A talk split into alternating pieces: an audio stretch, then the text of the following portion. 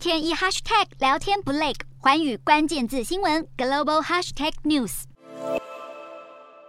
俄罗斯到印度海运只要十四天，让亚洲补足西方抵制形成的缺口，成为俄罗斯能源的新买家。尽管俄国原油出口七月下滑百分之十五，但在莫斯科将税率调高了百分之二十三之下，俄油每桶多赚一点四二美元，抵消之后收入只少了百分之二。这看在西方国家眼里，恐怕不是滋味。因为眼看能源短缺成为长期抗战，欧洲国家纷纷祭出节能政策，其中法国政府喊出能源节制，要求开冷气的商家必须关门，否则开罚。希腊祭出二十七度以上才能开冷气等条文行动，目标是二零三零年节能三成。西班牙总理桑杰士则以身作则，自己不打领带，并且宣布夏季最低室温二十七度，冬季最高十九度的节能紧急措施。德国政府更喊出八千万人一起改变能源，打算强制汽车限速来省油，甚至是公共设施不提供热水冲澡。欧洲人为了节能苦哈哈，竟然成为俄罗斯电视台挖苦的对象。分析指出，当前能源危机急剧升高，是因为急于向清洁能源转转型，却在过渡期太早撤销传统能源的配置，让供需之间出现了巨大鸿沟。乌俄战争更恶化了困境。而四号，美国总统拜登为了降低通膨法案藏虾，表示将会投资近三千七百亿美元来因应气候危机，并且为装设太阳能和风力发电等设备来提供补贴。不过有看法指出，在清洁能源的过渡期，石油仍然被用于部署清洁能源的产能或是基础设施，